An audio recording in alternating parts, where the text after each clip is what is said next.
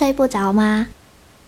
没关系，试着闭上眼睛，我念个故事给你听吧。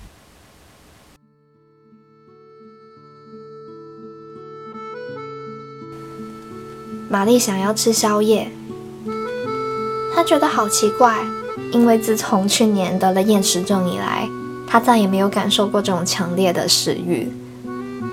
开了半小时车，玛丽望着面前的糖水发呆。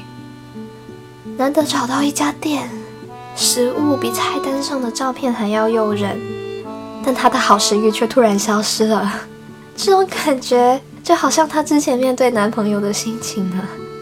一个人的时候呢，明明非常想念他，但当他真的出现在面前，大口吃饭、小声说话的时候，又觉得这个人实在无聊无趣到爆，就连做爱都要睡着了。玛丽可能只是厌倦一个人的生活，想要身边有个声音来陪伴她而已。那到底是人是狗都没所谓啊。这突然来的食欲，可能就是怀念、吞咽、咀嚼，慢慢填饱胃口的感觉。那到底吃的是什么？好不好吃也没有所谓。这么想着，玛丽走进了今晚找的第三家店，要了一份干炒牛河。牛河炒得很赞啊，油光发亮的，让人食欲大振。周围的食客们有一些在大声的讲话，也有在细细品味的。而玛丽对着那盘牛河在讲话，在锅里翻滚的时候，你是什么感觉啊？会不会痛啊？那会不会因为不知道自己究竟成为怎样的一盘牛河而忐忑呢？啊，应该是不会吧。一份有经验的牛河。应该在下锅之前就可以看到油的多少啊，感受到油的热度啊，就应该知道厨师手底的火候了吧？哎，不过你怎么会是一盘有经验的牛河呢？应该在下锅之前，明明一辈子就只会被炒一次，对不对？不会有太多的过油的感受吧？看到别的牛河下锅，你是什么样的心情啊？是为什么还没有轮到我那种呢？还是哼，看它马上就要被炒熟吃掉了那种啊！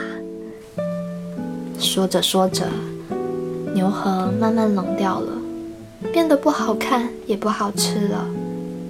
所以玛丽还是没有吃到宵夜。不过今天晚上的聊天份额总算用掉一点了。就这样，玛丽讲完了自己的故事，然后看着我，我啊。建议他，要不养条狗试试看。然后玛丽离开了我的办公室。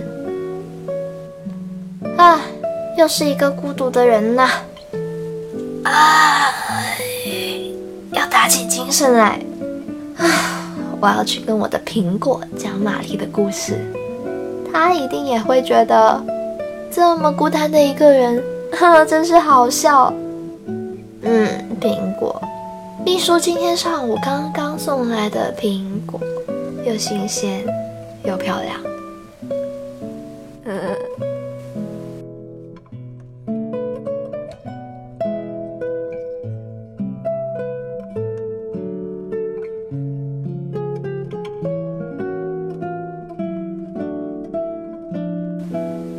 我是白无常，下一个故事依旧在 Storybook FM。